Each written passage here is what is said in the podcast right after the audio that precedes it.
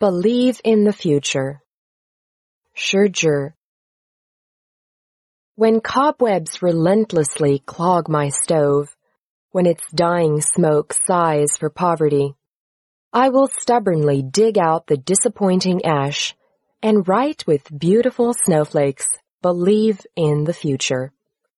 When my overripe grapes melt into late autumn dew, when my fresh flower lies in another's arms, I will stubbornly write on the bleak earth with a dry frozen vine, believe in the future.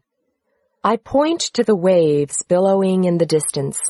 I want to be the sea that holds the sun in its palm. Take hold of the beautiful warm pen of the dawn and write with a childlike hand, believe in the future.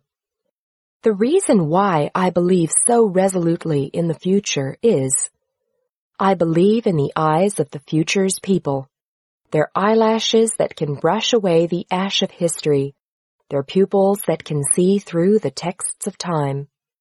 It doesn't matter whether people shed contrite tears for our rotten flesh or our hesitancy or the bitterness of our failure, whether they view us with sneers or deep felt sympathy or scornful smiles or pungent satire.